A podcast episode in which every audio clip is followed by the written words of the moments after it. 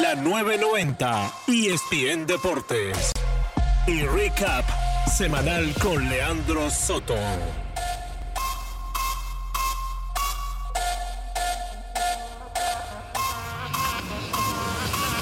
Resumen semanal.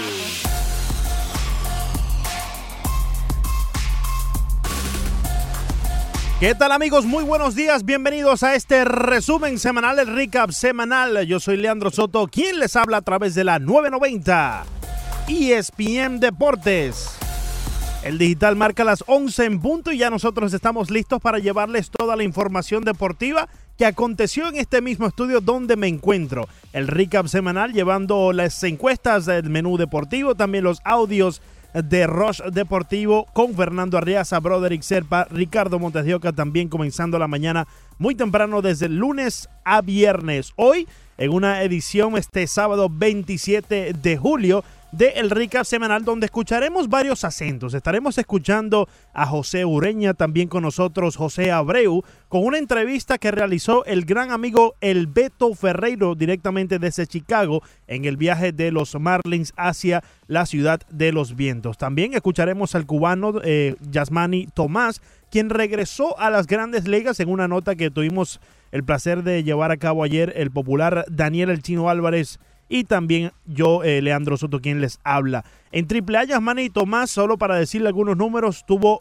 averaje de 305-29 cuadrangulares y 80 carreras impulsadas. Así que estaremos escuchando un poco sobre él más adelante en esta edición del Recap semanal y después en nuestro último segmento escucharemos la voz del colombiano, entrenador, coach en las grandes ligas, Luis Urrueta. Ustedes pueden quizás eh, acordarse del barranquillero porque fue manager del equipo eh, nacional de Colombia en el pasado Clásico Mundial de Béisbol que se realizó una de las fases allí en el Marlins Park, pero también Luis tuvo la oportunidad de ser manager en la Liga Dominicana de Béisbol allá con los uh, Tigres de El Licey. Así que tenemos un recap semanal cargado de muchos acentos, de muchas opiniones. También escucharemos un poco acerca del fútbol. Hablaremos también más adelante acerca de la goleada. Hay una goleada por ahí que tenemos que comentar.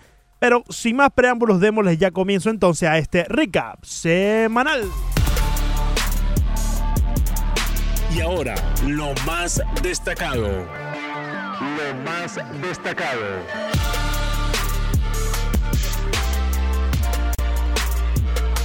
Y lo más destacado durante esta semana tiene que ser la cantidad de cuadrangular. Ya esto, esto usted lo tomará como positivo, quizás otros lo tomarán como negativo, pero ha destacado la cantidad de cuadrangulares que se han conectado en esta semana. Y es que por aquí tenía un uh, uh, tweet un dato que colocaba Fernando Arriaza y decía que por cuarto día consecutivo un bateador conecta tres cuadrangulares en un mismo partido. Y es que esta semana vimos a Robinson Cano conectar tres cuadrangulares en un partido, a Paul de Jong con los Cardenales de San Luis también hizo lo mismo, el dominicano Nelson Cruz con los Minnesota Twins hizo lo propio, y Mookie Betts ayer tuvo la oportunidad de no solo conectar tres cuadrangulares como evidentemente lo hizo, sino que lo hizo tan temprano en el juego, ya en el cuarto, tercer, tercer o cuarto episodio, ya tenía los tres, los tres cuadrangulares y tenía la oportunidad, por lo menos dos o tres turnos más al, eh, al bate en el juego, para conectar el cuarto. Así que esto sin duda alguna eh, tiene que ser muy destacado durante esta semana porque lo hemos, ya es una tendencia durante todas las grandes ligas. Y esta semana en verdad que el spotlight estuvo el brillo encima de los cuadrangulares en las grandes ligas. Por otra parte, también destacó, y esto ya eh, de manera negativa, el picheo abridor de los Yankees de Nueva York, que ha permitido durante esta semana cerca de 50 carreras eh, durante limpias, 50 carreras limpias durante esta semana por el picheo abridor de los Yankees. Y estaremos preguntándonos más adelante si los Yankees necesitan agregar un as, posible brazo eh, que, que, tome la delantera en esa rotación. Estaremos también escuchando la voz de Fernando Arreza más adelante en el resumen semanal cómo más o menos eh, le ha ido a los abridores de los Yankees en los últimos partidos. Todo eso a través de la 990 ESPN Deportes y en este su programa Recap Semanal todos los sábados de 11 a 12 del el mediodía. Su opinión en las redes. En las redes. Por cierto, no se me iban a salvar los eh, buenos amigos fanáticos eh, del Real Madrid, porque si bien destacó todo eso que ya comentábamos, también destacó ayer el Real Madrid esa goleada que recibió por su eh, enemigo, uno de sus enemigos principales, uno de sus rivales principales en la liga, que es el Atlético de Madrid, 7 por 3. Increíble. Bueno, pasando ya entonces a las encuestas y su opinión en las redes. Escuchemos una encuesta debido eh, al Salón de la Fama, a los que fueron implementados ya en el Salón de la Fama eh, durante esta semana en Menú Deportivo. Comentamos con qué pieza de los que fueron ya entrados al Salón de la Fama usted se quedaría. Escuchemos a Ricardo Montes de Oca. De los seis jugadores inmortalizados ayer en el Salón de la Fama de Cooperstown, ¿a quién escogería usted para armar un equipo a partir de él? Y entre paréntesis está, si su escogencia es Lee Smith o Harold Baines, por favor lo cita en la encuesta. Las opciones son Mariano Rivera, Edgar Martínez, Roy Halladay o Mike Musina. Bueno, ahí no te la pone nada fácil, porque cuando ponen esos nombres, eh, uno dice, caramba, Mariano Rivera, también tengo a Harold Baines, tengo a Lee Smith, obviamente el boricua Edgar Martínez, Roy Halladay, Mike Musina. Yo, para ya darles mi opinión, y ya vamos a escuchar la de, de Broderick Serpa y Fernando Arriaza, yo me voy con Mike Musina. Y voy a explicar por qué no iría con Mariano Rivera, con Edgar Martínez o Roy Halladay. Primero, no iría con Roy Halladay, eh, que, que, en paz descanse, dicho sea de paso, eh, porque digo que el, el, el, prime, la mejor parte de la carrera de Roy Halladay, quizás fue de 3, 4 años, en una carrera que fue alrededor de 10 años en las grandes ligas, y por ende, por tan, corto tiempo no, no lo adquiriría para tenerlo y comenzar una franquicia. A Edgar Martínez, no sé si quisiera empezar una franquicia con un bateador designado, pero sin duda alguna cuando hablamos de Edgar Martínez es una pieza muy interesante para comenzar eh, eh, una franquicia. Y por otra parte, Mariano Rivera, si bien es Mariano Rivera el mejor cerrador en la historia posiblemente del béisbol, no sé, y, es el argumento válido también de no empezar una franquicia con un cerrador. Pero yo sí me iría con Mike Musina porque fue un lanzador muy consistente a lo largo de su carrera, una carrera muy sólida con muy pocas eh, lesiones y creo que sería un ancla principal para comenzar una franquicia. Por ahora escuchemos la opinión de Fernando Arias. Ese argumento es válido de no poner como punto de partida a un cerrador, pero cuando ese cerrador es Mariano Rivera, yo no tengo la menor duda. Si el abridor que estuviera allí es Roger Clemens, que no está en el Salón de la Fama, pero es mi favorito, o es Tom Seaver, para decir un miembro del Salón de la Fama, o Nolan Ryan, alguno de estos monstruos, sí, no tengo la menor duda, así sea Mariano a la N potencia, el relevista que esté allí. Pero en este caso es un Roy Halladay que no está entre los mejores de la historia, que fue un buen pitcher, el mejor del béisbol por una década, eh, mientras estuvo vigente. Está Mike Musina con con una carrera exitosa, más no fue un ganador de 300, no fue un sayón, no fue un, un, un, pitcher ganador de la Serie Mundial, eh, fue un número 2 o un número 3. En Baltimore un rato sí fue un número 1, sí. pero cuando llegó a los Yankees fue para ser un, un número 2 o un número 3. Entonces yo, siendo el relevista, entendiendo el argumento y perfectamente estructurado y, razonado, cuando es ese relevista, en este caso particular que nos atañe, Mariano Rivera, pues no, no tengo sino que votar por Mariano Rivera. Está bien, Fernando, no se preocupe. Agarramos a Mariano Rivera y lo ponemos ya de ancla también en el bullpen, pero en mi caso después de un Mike Musina, porque creo que tener ahí esa ancla ya desde el picheo abridor, que va a ser factor cada cinco días, bien Mariano Rivera también es factor y posiblemente todos los días, porque puede cerrar por lo menos dos, tres días consecutivos y así lo demostró durante su carrera. Algo me inclina más por irme con el picheo abridor. Escuchemos a Broderick Serpa. Yo me voy con los muchachos, aunque no con Musina, sino con Jala. Y creo que, creo que mi número uno de rotación para, para ensamblar un equipo es, es, vital. Y yo sí me podría casar con un pitcher como Roy Halladay. Creo que Roy Halladay, cuando fue dominante, fue exageradamente dominante. Fue una cosa impresionante la, lo, los números que dejó Roy Halladay. Esa sensación de que, de que no se le podía batear. A veces, a veces no son ni los números, es la sensación que te da, ¿no? Hay ciertos pitchers que te dan esa sensación de que, bueno, no, le puedo dar, no se le puede dar ni faula. Sí, este que están por encima sí, completamente. Es increíble. Y Roy Halladay era ese tipo de pitcher. Yo no era fanático ni de los azulejos ni de los Phillies, pero tuve la oportunidad de estar en el estadio y de ver eh, cuando lanzó Juego Perfecto y, realmente pues esa sensación que dejó a veces tiene más, más relevancia que lo que la majestad que tiene Mariano Rivera. Ojo, yo soy Mariano fans, pero no para, para arrancar un equipo, que es la pregunta en específico que hacemos el día de hoy. Un 7% de nuestros votantes en esta, en esta encuesta votó por Mike Musina, 11% se fue por el bateador designado boricua Edgar Martínez, 28% por Roy Holiday, el pitcher abridor, y un 54% se fue con el primer eh, pelotero saltado al Salón de la Fama de manera unánime, el panameño Mariano Rivera. Los gigantes de pronto tienen récord positivo de 51 victorias y 50 derrotas. ¿Qué cree usted? ¿Se reforzarán o cambiarán piezas antes del 31 de julio? Y bueno, las dos opciones son compradores, serán compradores o serán vendedores. Ya podemos decir que son vendedores porque es que eh, efectuaron un cambio ayer de Derek Holland, el pitcher eh, lanzador zurdo, que va ahora hacia los Cubs de Chicago, ellos buscando un poco más de profundidad en el bullpen para así tener el matchup de izquierdo-derecho. Depende del bateador que venga en ese turno. Yo creo que los gigantes de San Francisco deben de ser vendedores en este plazo de, eh, de canjes, de, de, cambios, para así eh, poder empezar a reestructurar esas granjas que están, creo que es el puesto 27 o 28 dentro de los 30 equipos de las grandes ligas. Así que eh, es hora de que los gigantes de San Francisco dejen de estar luchando contra la marea y pues empiecen a vender a, algunos de, de, los eh, protagonistas que tienen en estos momentos su equipo, tal como Derek Holland, que ya lo cambiaron, pero la pieza más importante que tienen es Madison Bumgarner.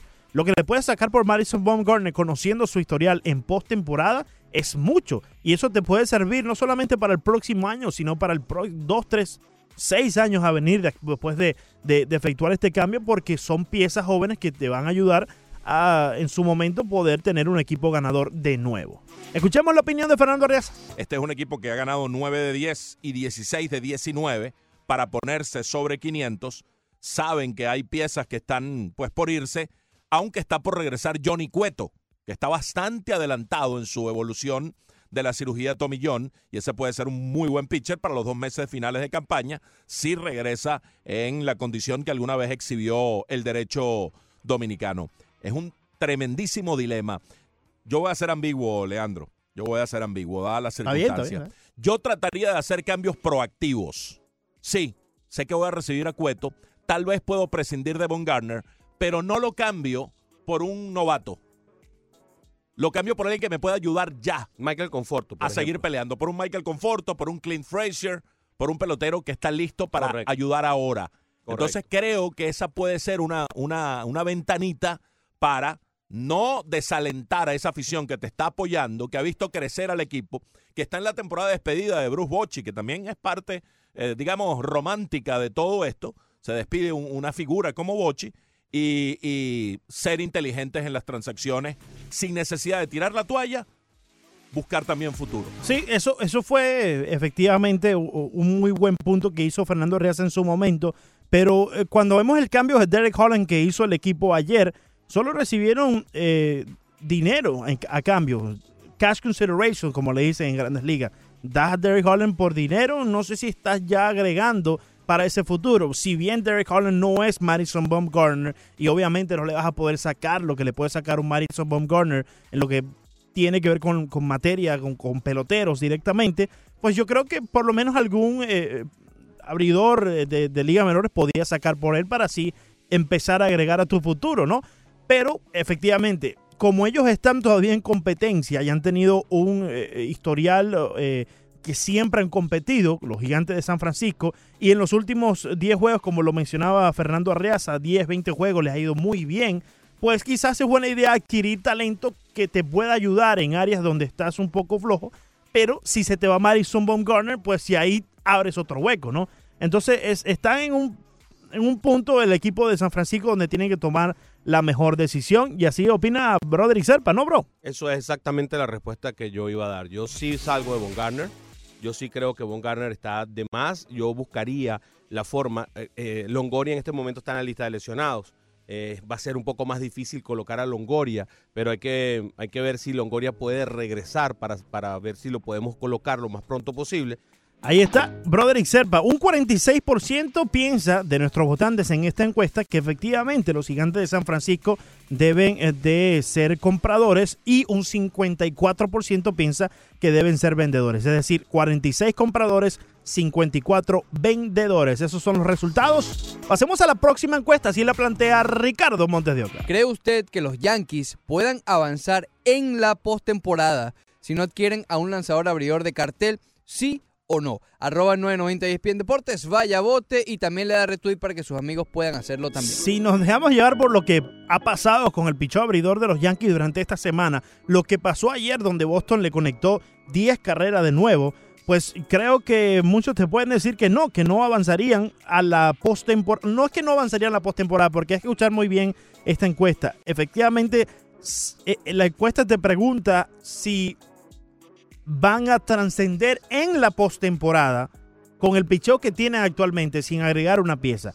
Ayer los Yankees eh, de Nueva York perdieron ante los Boston Red Sox 10 carreras por 5.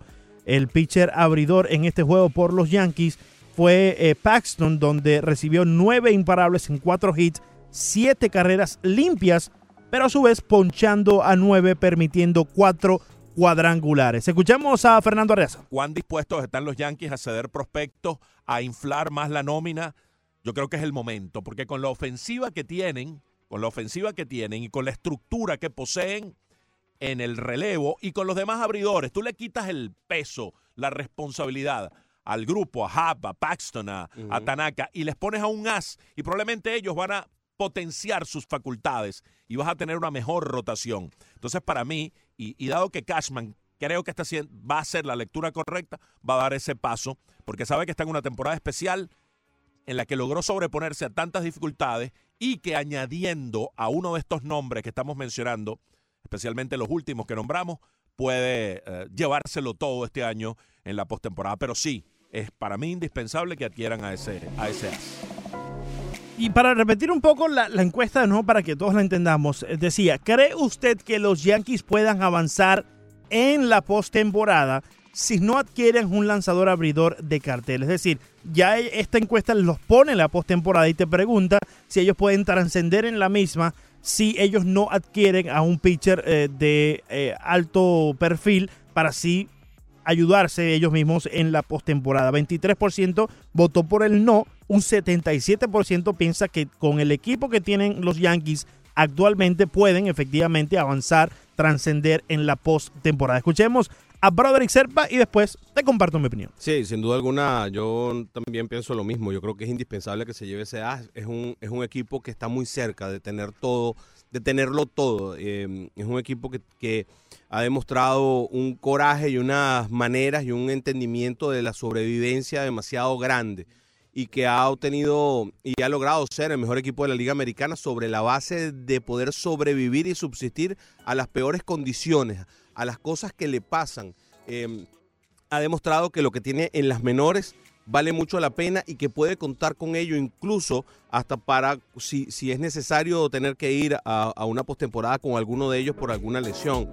Sí, se puede reforzar entre ellos mismos, es decir, ya el propio Luis Severino, quien está lesionado en estos momentos, se perfila para regresar y cuando regrese lo estará haciendo desde el bullpen para ayudar de esa manera ya a empezar a fortalecerse y después quizás eh, de cara a una postemporada, quizás en los últimos partidos del mes de septiembre pueda incorporarse a la rotación y ya en la postemporada ser parte de la misma y así se refuerzan. Eso es una posibilidad también para los Yankees, pero pienso que es muy muy importante que los Yankees de Nueva York adquieran a un pitcher, a un as estelar que les dé la oportunidad de trascender en la postemporada. Si no lo hacen, en la postemporada reina el picheo y los Yankees en este momento y por lo que han demostrado en esta última semana, no tienen un efectivo picheo abridor. Háblame, Leandro Soto. ¿Y cómo van?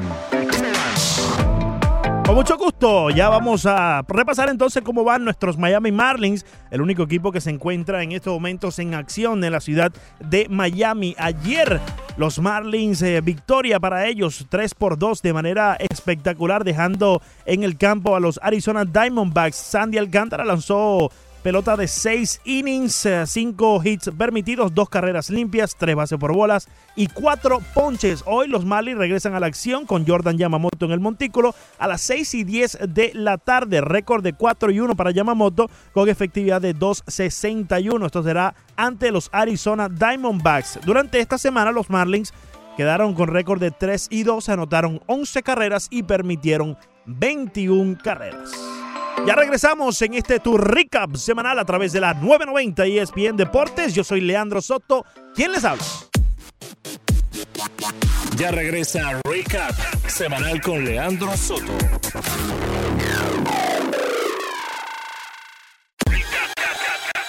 Estás escuchando Recap semanal con Leandro Soto a través de la 990 ESPN Deportes.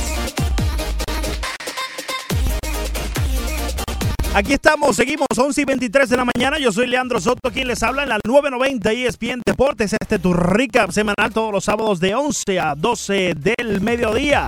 Vamos a mandar los saludos respectivos a esta hora de la mañana por el Twitter, siempre reportando sintonía el popular David Hernández.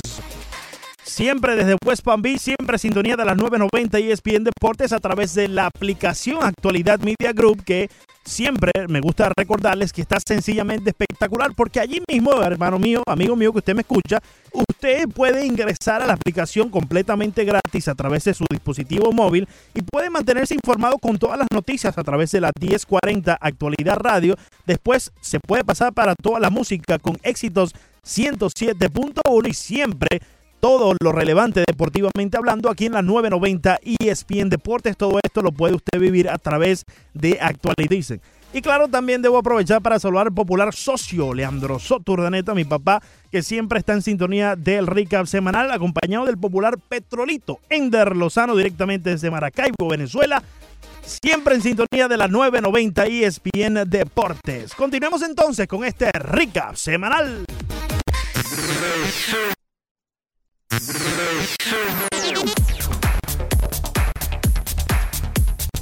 Resumen semanal.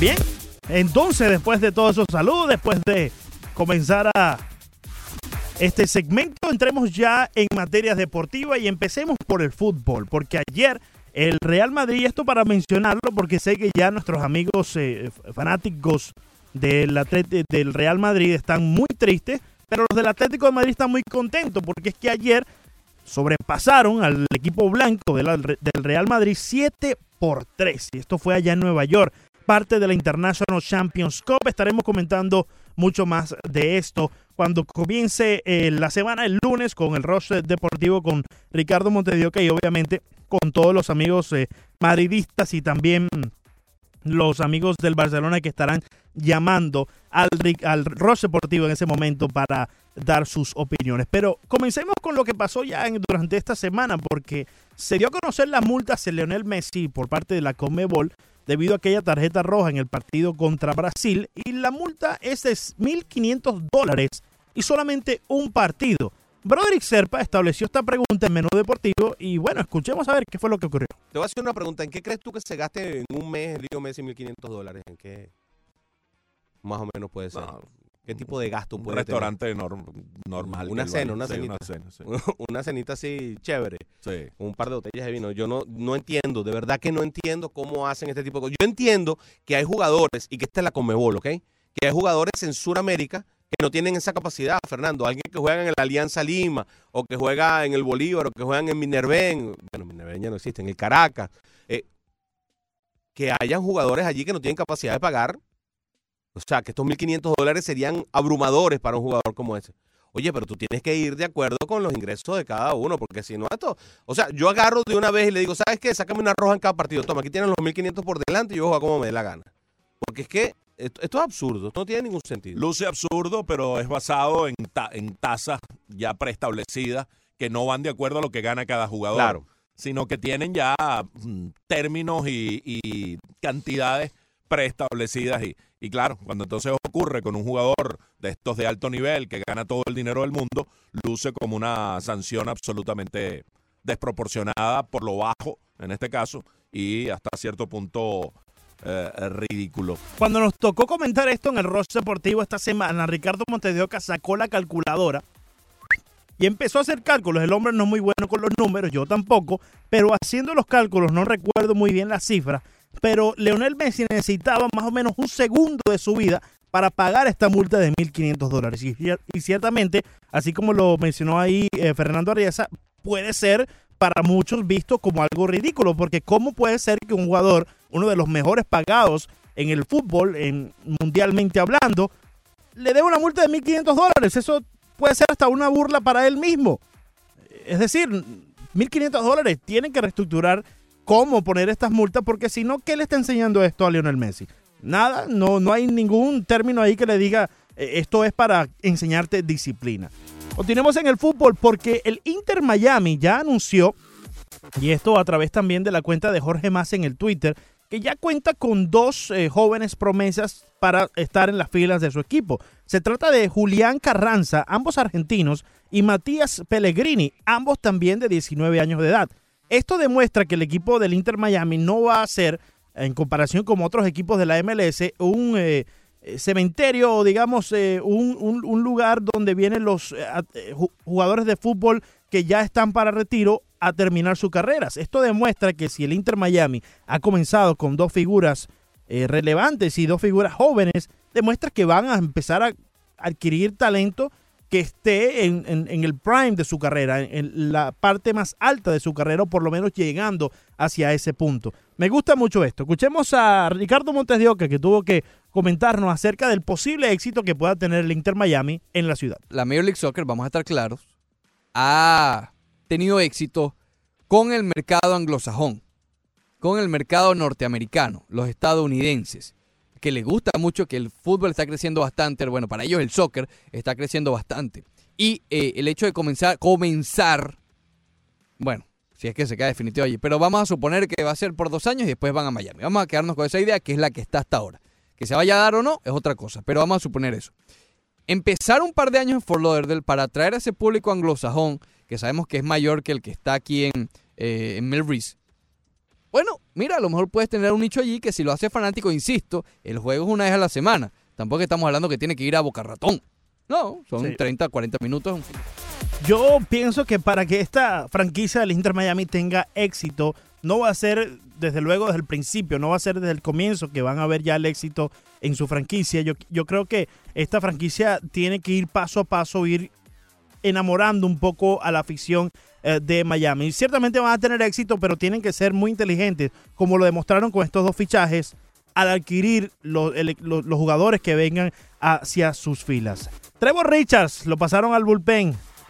Ah, así nos comentaba el popular Fernando Arriaza en Menú Deportivo acerca de él. No sé si tirar la toalla tan, tan así, tan abruptamente con, con él. Eh, pero darle un, break, darle oxígeno, enviarle un ratico al bullpen, a que se reencuentre, a que, a que se, no sé, se redescubra él.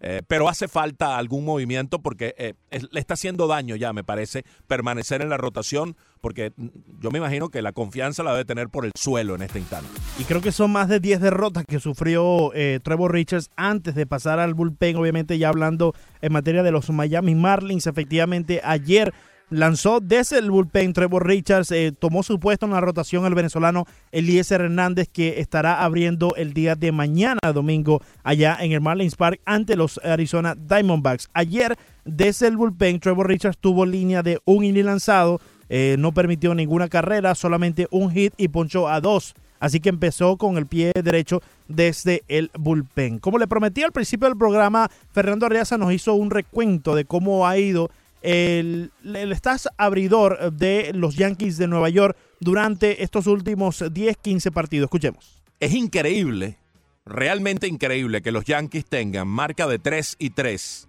en los últimos 6 encuentros con el aluvión de carreras que han recibido sus abridores. Hay que remontarse al día viernes 19 de este mes para encontrar la última salida más o menos decente de un abridor de los Yankees. Ese día fue J.A. Happ. Y tampoco fue una cosa del otro mundo. Cinco innings de ocho hits, dos carreras bastante bien. No Dos llega, no llega ni siquiera a ser un quality start. Exacto, no es apertura de calidad, pero ponchó a 8 y dio dos boletos. Yo probablemente prefiera eso que 6 en 3, que, que Sí. 6 innings de 3 carreras. 5 en 2, 6 en 3. Bueno, está bien. J.A. Happ. Eso es lo último decente. A partir de allí, sábado 19, Masahiro Tanaka ganó el juego como abridor porque le dieron un gran respaldo.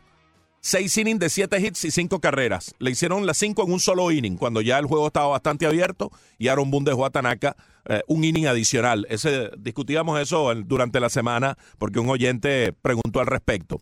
Y, Al y día ahora, y ahora lo volvieron a dejar. Le Ah, no, le hicieron ayer- o 12. le hicieron. ayer lo dejaron de una manera pues, Aparatosa. eh, a que lo acribillaran. ¿no? Sí, no, sí. James Paxton, domingo 21, 3 un tercio, 5 hits, 7 carreras, aunque 3 fueron sucias, 4 limpias. Sábado, eh, eh, perdón, lunes 22, Sabatia, sí, sí, Sabatia. 4 innings, 6 hits, 7 carreras, 6 limpias. Domingo Germán, martes 23, 3 2 tercios, 9 hits, 8 carreras. Wow. J.A. Hub, miércoles 24, 3 un tercio, 6 hits, 6 carreras. Masahiro Tanaka ayer, 3 un tercio, 12 hits, 12 carreras. Ya dimos la vuelta a la rotación. Segunda vez Tanaka, segunda paliza para Tanaka, aunque ganó la primera de esta, de esta secuencia de aperturas. Tre- Y es decir, con ese audio, Fernando Reaza nos deja saber que efectivamente no le ha ido nada bien al picheo abridor de los ah, Yankees de Nueva York. Como le prometí al principio del programa y, y también a través del Twitter, íbamos a escuchar muchos acentos y es que tenemos la participación de José Ureña, José Abreu y Yasmani Tomás en este segmento del resumen semanal. Empecemos de una vez sin perder mucho tiempo con José Ureña, el dominicano, quien nos comenta acerca de su rehabilitación después de sufrir una lesión con el equipo de los Miami Marlins. ¿Cómo viene la recuperación? ¿Cómo viene el proceso? ¿Qué te ha dicho el equipo? Más o menos, ¿tienes alguna fecha de regreso? Como te digo, todavía no sabemos, gracias a Dios, ¿sabes? todo va marchando bien, que es lo importante. Ah, tomándose el tiempo que, que se requiere, ¿sabes? Que es algo bien serio, y- pero como te digo, todo va marchando bien y nada, esperamos volver pronto, rápido. Háblanos de ese momento cuando te dan la noticia que lamentablemente vas a ingresar a la lista de lesionados. ¿Cómo te sentiste? Y desde ese momento, ¿cómo te dijeron que iba a ser el proceso para regresar? Como te digo, eso es algo que, ¿sabes? Sabía estaba un poco lastimado, pero, ¿sabes? No, no se pensaba que era nada, nada serio, ¿tú me entiendes? Entonces, ya después que uno le da los vereditos de- del doctor, ¿sabes? Ya que hace los estudios profundos, ¿me entiendes? Da cuenta que hay problemas, tú ¿sabes? Tú lo único que tienes que tratar de enfocarte, de, de seguir el plan que sea el mejor posible para tú recuperarte, tratar de salir un 100%. José, cu- ¿cuál ha sido el- el- el- la mayor dificultad o el mayor obstáculo que has tenido en este proceso de recuperación? Como te digo, tú sabes que no, sabes, para un jugador, sabes, no es, no es bien cuando se encuentra en la lista de, como te digo, deshabilitado, ¿tú me entiendes? Porque todo, todo atleta, sabe, quiere competir y sabe, dar lo mejor de ahí y ayudar al equipo, ¿me entiendes? Ayudarse mutuamente, sabes, para salir a competir siempre, ¿entiendes?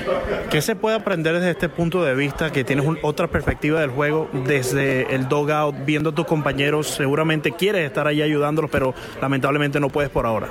Como te digo, lo que uno aprende, lo que uno aprende es paciencia, ¿tú me entiendes? Se siente un poco frustrante a veces ya cuando tú sabes, tú no puedes estar ahí, sabes, tú y tampoco, como te digo, no le puedes dar apoyo a tu equipo porque en realidad tú no estás ahí, sabes, cuando tú estás atrás del TV viendo lo que sucede, tú sabes, tú quisieras hacer más, ya me entiendes, de ver cómo hacer la cosa mejor, tú sabes, siempre cada día mejorando, sabes, un poquito medio incómodo, pero que te digo, todo se basa en paciencia. ¿Cómo piensas que ha venido el proceso? ¿Ya estás lanzando un poco? ¿Cómo te has sentido? Me he sentido bien, gracias a Dios, bien, ¿sabes? Como te siguiendo el proceso, tú me entiendes, esperar que uno salga pronto a un 100%, ¿sabes? Que salga completo, tú me entiendes, porque algo un poco delicado. José, una, una pregunta, quizás mirando un poco en el futuro. Obviamente eres parte de la rotación y vas a seguir siendo parte de la rotación, pero si en algún momento llega la oportunidad de pasar a un rol diferente dentro del mismo cuerpo de lanzadores, ¿cómo te sentirías tú para tomar ese rol y, correr con él? Como te digo, tú sabes, uno como atleta, uno trata de dar lo mejor de, de uno siempre, no importa las circunstancias que te encuentres, ¿sabes? Para mí eso no sería ningún reto, nada, algo, nada extraño, ¿sabes? Uno lo que sí, en realidad, la prioridad es uno estar bien un 100%. Y José Ureña en estos momentos se encuentra lanzando a corta distancia. Este se, diríamos el último reporte de cómo va su recuperación para regresar así a la rotación de los Miami Marlins. Se está lanzando a corta distancia. Yo veo el proceso todavía un poco lento. Como él bien mencionaba, al principio esto fue algo no muy serio, se convirtió en algo muy, muy serio. Y entonces el equipo ha tomado eh, las precauciones con él y lo han llevado poco a poco. No ha lanzado desde el montículo todavía, no ha lanzado a más de 60 pies, así que eh, la recuperación para él será un poco más lenta. Por eso yo le preguntaba si el equipo cuando regrese decide ponerlo en otro rol, particularmente como lo hemos comentado aquí en la 990, como cerrador, ¿qué le pareciera un rol tal como ese? Y ya veíamos a él ahí que estaría dispuesto a ayudar al equipo en cualquier posición. El buen amigo y eh, compañero, también colega popular Beto Ferreiro, narrador de los Miami Marlins, estuvo hablando en Chicago con José Abreu y estas son las palabras que pudimos eh, recolectar y así ponerlas aquí en el Recap semanal para que todos ustedes eh, puedan disfrutarlas. Siempre recuerden que pueden ir ahí al Café de Beto en el YouTube y compartir con todas las notas que ahí presta para ustedes. Escuchamos Beto Ferreiro, José Abreu. Otra temporada donde estás entre los primeros en casi todos los departamentos ofensivos. ¿Cuál es la clave, amigo? ¿Cuál es la clave del éxito? ¿Cómo lo haces cada año? Bueno, yo te digo una cosa, yo creo que, primero que todo, las gracias por darme la oportunidad de hablar por aquí. Yo creo que eh, para la gente de Miami, créanme que siempre estamos a la disposición. Yo creo que lo más importante de todo es tener una familia que te apoye al 100% y, siempre mami y papi me, criaron por el camino correcto. Yo creo que hay tres cosas que cuando llegué a este país me, me la dijo el difunto Mini Miñoso. Yo creo que la llevo al 100%. Yo creo que eh, puntualidad, respeto y, trabajo. Yo creo que es una cosa primordial para tener resultados en Grandes Ligas. Seis años, cuando te pones a, analizar, Pito, lo que han sido estos seis años, yo supongo que estás convencido con lo que, contento, para decirlo mejor, con lo que ha pasado en tu carrera, ¿no? Sí, yo creo que sí. Yo creo que es como te digo ahorita, la familia siempre ha estado, que es lo más importante. Trabajamos bien fuerte todos los días. Soy total inconforme del trabajo día a día. Por sobre todas las cosas, eh, vivo en paz con la vida. Al, al tú vivir en paz con la vida, yo creo que la vida nos propone cosas interesantes y eso es lo que llevo día a día. Y por sobre todas las cosas, darle las gracias a la institución de los White Sox y a todos mis compañeros que siempre me han apoyado. Pito, al principio te referías a Miami, diciendo que siempre estabas disponible para Miami. Yo sé que eres agente libre, yo sé que eres miembro de este equipo de los, eh, de los White Sox, de los Medias Blancas de Chicago. En Miami te adora, como seguramente te adora en, en todos los, los estadios de este país, por eso, por la entrega, la disciplina y los números que tú pones. ¿Tú has considerado alguna vez que lindo sería jugar allá con la franquicia del sur de la Florida? Bueno, como te puedo decir, esas son cosas que uno no controla. Yo creo que tú, al uno estar en paz con la vida, créame que la vida nos va a poner en el lugar adecuado eh, el año que viene. Ojalá que sea aquí. O, si me da la oportunidad de jugar en Miami también. Créame que eh, lo único que somos es eh, criados del, del, del, béisbol y eso es lo que hacemos. Si estamos el año que viene aquí o no estamos o estamos en otro lugar, es fácil con la vida. Ahí estaba José Abreu con el colega José eh, Abreu, con el colega eh, Alberto El Beto Ferreiro, narrador de los Miami Marlins. Muchas gracias por prestarnos este audio, así poderlos compartir con toda nuestra audiencia. Beto, ahí escuchaba entonces, José Abreu tiene eh, récord de 266 de averaje, 22 cuadrangulares y 72 carreras impulsadas en lo que va de campaña. Que llegue a Miami, ahí le preguntaba a Beto al final Posiblemente porque es agente libre, pero para ser sincero, yo no creo. Yo creo que ya José Abreu se eh, ha de quedar en la Liga Americana por el bien del final de su carrera, para que así pueda extender su carrera lo máximo.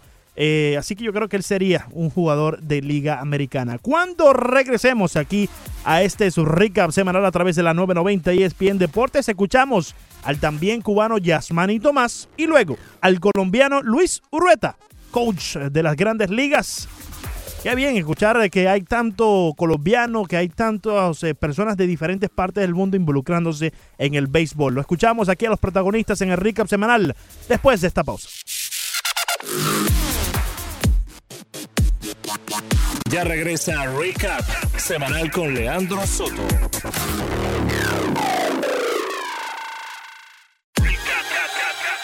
Estás escuchando Recap semanal con Leandro Soto a través de la 990 ESPN Deportes.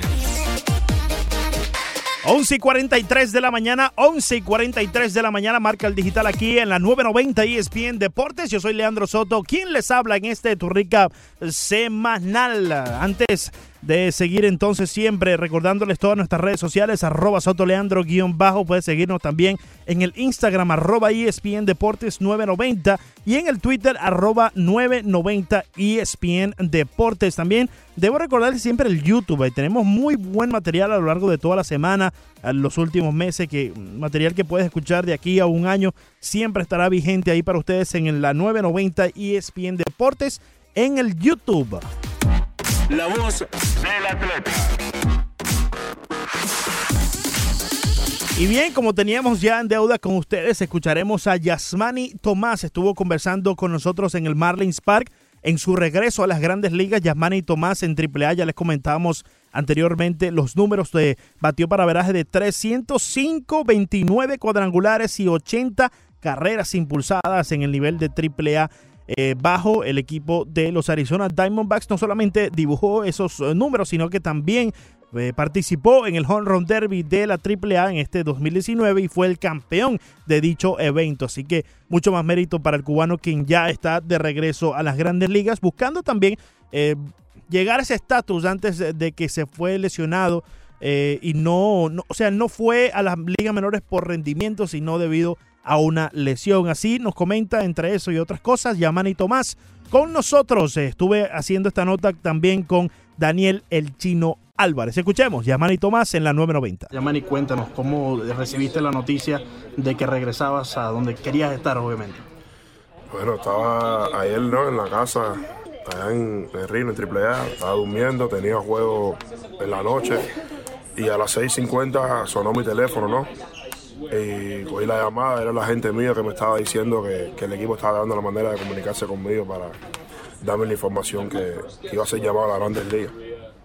Cuando llega un mensaje una llamada a esa hora, Yasmani, ya más o menos era algo que, tenías en mente, bueno, puede ser que, haya una noticia que haya sido promovido quizás cambiado, eh, sobre todo sabiendo lo, mucho que estabas esperando en este momento, ¿no? No, sí, pienso que esta vez fue como un poco más sorpresiva que el primer llamado que tuve cuando firmé con Arizona en el 2015. Eh, estaba esperando este momento, ¿no? Pero cada vez se veía como más lejos.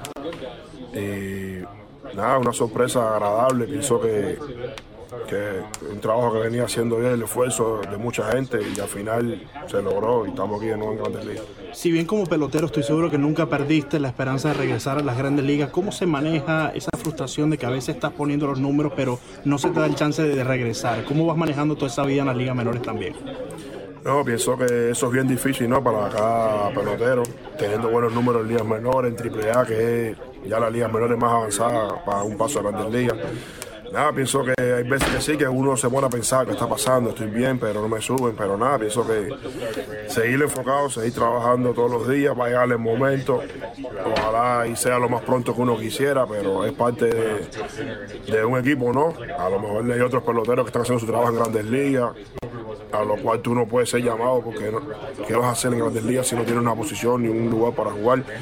Y yo pienso que sí, que es mejor a veces seguir jugando en ligas menores, seguir como que progresando, ¿no? Como pelotero. Y a la vez que sea llamado a Grandes Ligas, pienso que ya tú estés ya al 100%, que tenés la oportunidad de poder demostrar todos esos números que estabas haciendo en días menores y seguir, seguir trabajando y enfocado. ¿Cuál es el, mayor aprendizaje de esto, Germán? Sabiendo que, bueno, que obviamente va más allá de alguna cosa que tengas que hacer en la mecánica, en el swing, en tu defensa, en tu velocidad, en tu cuerpo, sino, mencionaba Leandro, también la parte mental que, que influye muchísimo porque llega a frustrar en, un momento de una vez que no ves que estás haciendo todo y no simplemente no llega el llamado. No, sí, eh, es bien difícil, ¿no? Eh, estar, como tú dices, en, en días menores, tiene que estar enfocado 100%. Eh, proceso, proceso dificilísimo. Tú viendo que estás ahí en ligas menores, dando la manera de nunca perder ese enfoque, te digo, mentalmente, saber lo que tienes que hacer y lo que debes hacer.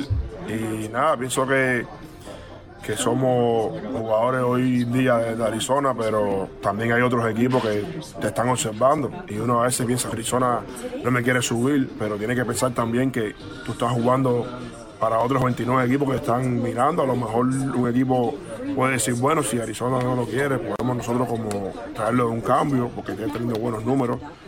y ese es el objetivo, de la manera de, dar 100, el 100% en el terreno, que algo va a pasar. Ya pasando esa etapa, ya pasando ese aprendizaje en las ligas menores, eh, la bajada y ahora la subida, ¿qué podemos esperar ahora de Yamani? No, nada, pienso que estar aquí para lo que haga falta, un pinchire, si, si da la posibilidad de jugar un juego regular, no importa.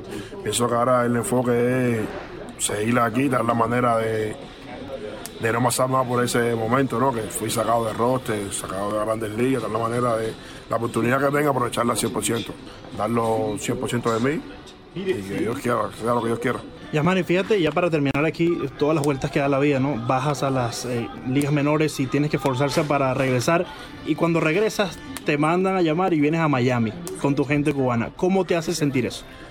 Bueno, si tú estás hablando de casualidad, eh, el último turno mío en Grandes Ligas fue en Miami en 2017. Me lesioné aquí y de ese entonces no, no, no volví a las Grandes Ligas, después de casi como un año o dos años. Y para que tú veas, eh, de vuelta a Miami, con el que hice, como está diciendo ahorita un amigo, como renacer, porque a- tu último juego fue en Miami, vuelves a Miami. Y nada, pienso que, es algo bien importante para mí, ¿no? Como tú dices, la fanaticada aquí cubana. Ahí llegué y mucha gente, coño, qué bueno que pide subir, que estás en Miami. Y pienso que eso es bien importante.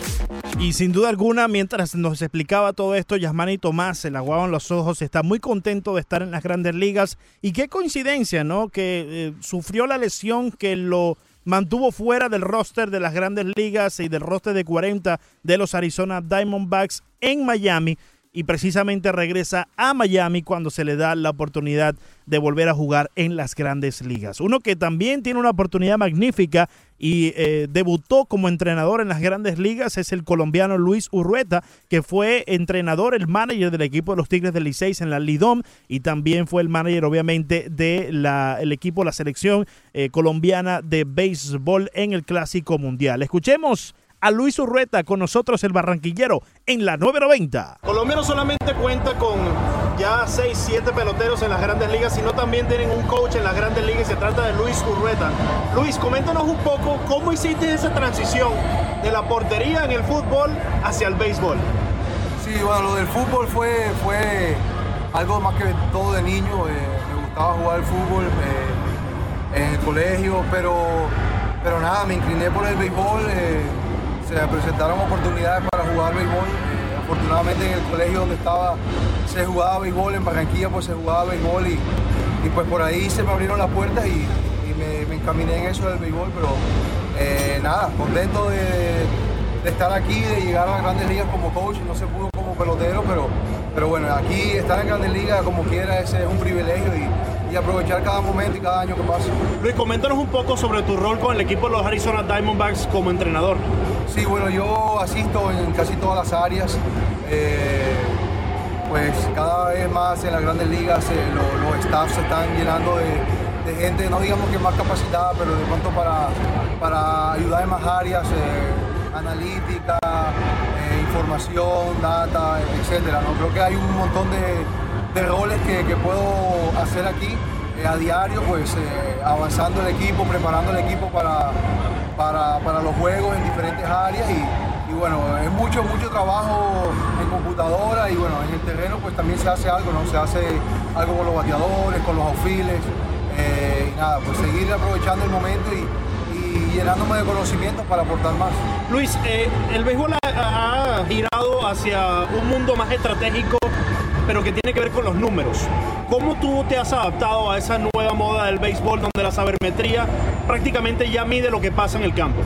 Sí, no, creo que esa es una herramienta que, se nos ha dado eh, a la gente que trabajamos en el terreno para, para quizá evaluar el juego de una manera, no digamos que diferente, pero digamos que de una manera un poquito más analítica, como la palabra lo dice. Tenemos la información de porcentajes, las probabilidades y creo que eso ayuda un poquito más en cuando, cuando hay que tomar decisiones, eh, digamos que están un poquito divididas. El factor humano siempre hace parte de este juego y nunca lo dejará de ser, eh, pero teniendo informaciones eh, ya adquiridas eh, previamente creo que facilita mucho al coaching staff. En, mi, en mi caso, pues fui aprendiendo poco a poco en la organización cuando estaba en las ligas menores. Eh, la nueva oficina que tenemos, eh, Mike Hazen y su, grupo, eh, llegaron con, toda esta ola de, información y, bueno, hay que estar abierto para el cambio, ¿no? Y ahora mismo la analítica, quién sabe qué será dentro de unos 5, 6, 7, 8, 10 años y bueno, hay que estar abierto para, para cambiar, para el cambio y para que, para que las cosas que, que trabajen y que funcionen pues sean, bien- sean bienvenidas. ¿Cómo fue esa experiencia de manejar allá en la República Dominicana con los Tigres del Licey? Eh, ¿Pudiste usar esa nueva moda del béisbol allá? ¿Cómo la implementaste? Sí, creo que ha sido, ha sido fácil en Dominicana porque no solamente es el Licey que lo hace, sino también los otros cinco equipos. Eh, los gerentes están actualizados, todos tienen eh, personas que trabajan en la analítica, personas que trabajan con la sabermetría y, y- y creo que el, fanático ya lo, ha entendido que, ese es el béisbol moderno y, bueno, para, no solamente como para, mí, sino para todos los otros equipos ha sido supremamente fácil y se ha visto el cambio, ¿no? Ya en la pelota dominicana y en la pelota del Caribe ya ves los equipos eh, chifteando, eh, quizá el toque de bola no es más, no es más seguido como antes, pero, pero, pero todo, todo creo que ha sido bien, bien recibido. Luis, hace par de años estuviste en este mismo estadio siendo el manager de tu país, de la selección colombiana. Esa experiencia, ¿cómo fue y cómo has visto la evolución del deporte colombiano, más que todo en el béisbol, desde ese entonces hasta ahora? No, no, eh, creo que el, el béisbol en Colombia pues ha ido evolucionando en todas las áreas. Eh, creo que los, los muchachos que están siendo firmados, los muchachos que están llegando aquí a las grandes ligas y están haciendo su trabajo aquí, nada más en un equipo ya hay tres, tres colombianos como es de los Marlins de aquí de Miami, el escauteo, el periodismo, eh, creo que estamos avanzando mucho en cuanto a lo que es el béisbol y esperar que en el próximo clásico podamos hacer un buen trabajo como el que hicimos la vez pasada y, y ratificar que, que- que el béisbol en Colombia va en ascenso. Aparte del buen papel que deben de montar ustedes en el clásico para así brillar y poder subir su béisbol, ¿qué se tiene que hacer dentro de la liga colombiana para que así se genere un poco más el béisbol dentro de las fronteras de Colombia? Sí, bueno, eh, creo que el desarrollo de Colombia en el béisbol profesional es un poquito complicado en cuanto a la liga, ¿no? Eh, sabes que siempre el factor eh, financiero hace, hace, hace falta y, no es fácil, no es fácil conseguir patrocinadores, eh, no es fácil llenar estadios, ahora tenemos un estadio como el de Leca Rentería, que es un estadio eh, bastante grande, bastante bonito, pero no es fácil llenarlo, ¿no? Y, los patrocinadores muchas veces no se animan a, a- meter el dinero que, que- esto necesita, ¿no? Pero, pero creo que con el resultado de los muchachos que, que están haciendo el trabajo aquí en las grandes ligas, eh, puede motivar a, empresas privadas, el gobierno, que nunca ha faltado de ayudar, pero, pero que de pronto un poquito más no, no, no, no, no haría falta, ¿no? Así que eh, esperemos que las cosas sigan caminando, esperemos que, que los mismos jugadores se motiven y jueguen en su país, que también creo que eh, sería, sería bueno para el fanático eh, ver a estos jugadores que ya están en grandes ligas, poderlo verlos en su país. los motivaría también a ir al estadio y, y, bueno, esperar que, que siga creciendo y pueda ayudar a los muchachos que vienen. Es un deseo de... Recap. Ahí escuchaban a Luis Urrueta y bueno, ya despidiendo aquí el recap semanal, esa última pregunta que debido al tiempo no podemos escuchar, pero si quieres escuchar esta entrevista entera puedes escuchar en el Twitter y en el Instagram arroba sotoleandro guion bajo. Allí tengo la entrevista en eh, su eh, máxima en todo su tiempo. eh, creo que son como 8, 9 minutos y lamentablemente el tiempo ya está en contra de nosotros en este riesgo semanal y no pudimos escucharlo. Pero le preguntaba si es un deseo de él llegar a las grandes ligas y efectivamente eh, me dijo sí, eh, quiero ser manager en las grandes ligas y creo que está trabajando para eso, ¿no? Y está muy cerca de lo que es ya ser considerado a una posición próximamente. Sería entonces el primer manager colombiano en las grandes ligas, Luis Urueta. Muchas gracias amigos por contar con eh, nosotros aquí en la 990 y es bien Deportes. Este es tu recap semanal, siempre de 11 a 12 del mediodía, todos los sábados. Recap semanal, yo soy Leandro Soto, quien les habla. Si nos encontramos este lunes en el Rostro Deportivo con Ricardo Montes y Oca a partir de las 9 de la mañana y a las 11 llega Broderick Serpa y Fernando Arriaza con el menú deportivo.